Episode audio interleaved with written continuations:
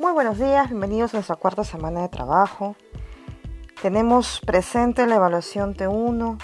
Ya sabemos que eh, esta evaluación T1 no solamente está acompañada del trabajo que tiene que presentar, sino también de una pequeña evaluación, la cual hemos ido practicando hace dos semanas para tener algún backup de preguntas y sobre todo para ver cómo estamos en nuestra agilidad mental.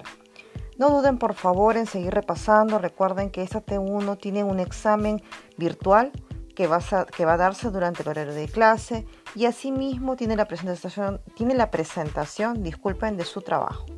Nos vemos en clase, mucha suerte y estudien.